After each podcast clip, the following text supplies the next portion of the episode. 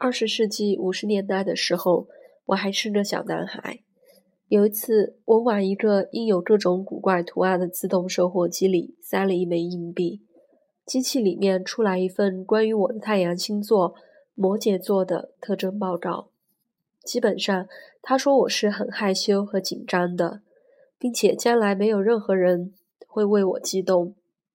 不过，他还说我很实际、勤奋，将来可能会很有钱。我就用后面这部分来安慰自己。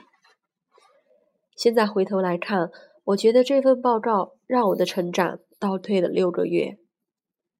害羞和紧张，的确没错，这说到点子上了。害羞是我当时无法逃避的日常事实，但是这份机器报告更进一步说，因为我出生在一月的第六天，所以我注定一生都要在害羞和紧张中度过。虽然它里面并没有使用“注定”这两个字。但是字里行间透露出的就是这个意思。有多少人曾经同样被误导过呢？不知道从何时开始，占星学偏离了正轨。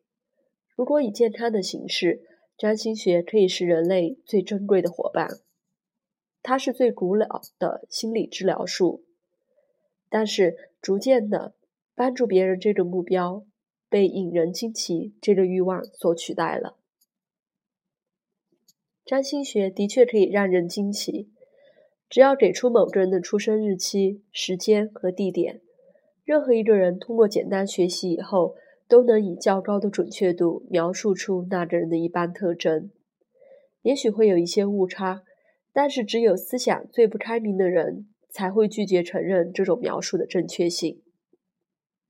问题是，在这样的描述中，到底有谁得到了帮助呢？当然不是那个来问的人，因为他已经非常了解自己了。这样的互动最多不过是让客户感到开心，而占星师的自我得到了满足。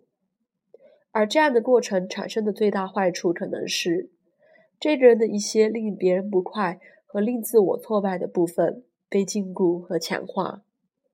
我当然会优柔寡断，因为我是天秤座的呀。其实，占星学可以做的比这要多很多。一个人的出生星盘是一个丰富的、充满生命的陈述，它充满了洞见、指导和警示。它描述的不是一种静态的宿命，而是一种流动的生命形态，充满了选择和风险。一个好的占星师不仅会让我们感到开心。还会激励我们去过更完整、更自信的生活，让我们获得一种更深的目的感，使我们对惯用的自我安慰的谎言更警觉。现在，距离我将硬币放到自动售货机里，并了解摩羯座的特征这件事，已经过去很多年了。这些年来，我大部分时间都在学习占星学，让他来教导我。最开始的时候，书本是我的老师，但是我越研究人，就越发现跟人相比，书死板的多。我在发生改变，但是摩羯座并没有发生改变，看来有什么地方不对，所以我就停止了读书，开始了观察。慢慢的，我意识到，占星为我们带来的不是答案，而是问题。而我们可以给出自己的答案。那些很多世纪以来想要通过我们的出生星盘决定我们行为的占星家们，找错了路。占星学提供的只是地图，如何在这个地形里航行的，则是我们自己的事。几乎每一天，我都要跟一个陌生人坐下来交谈，手里拿着他的出生星盘。这个人和他的盘合在一块儿，总是会教会我一些新的东西。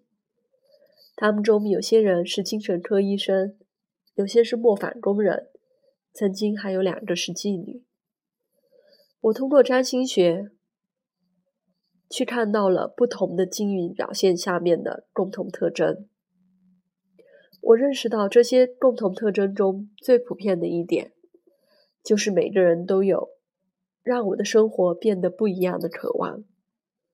我也学会了去帮助人们成长，让他们能够以更快的方式来回答自己的问题。成长才是关键，这就是区分真正占星学和算命的地方。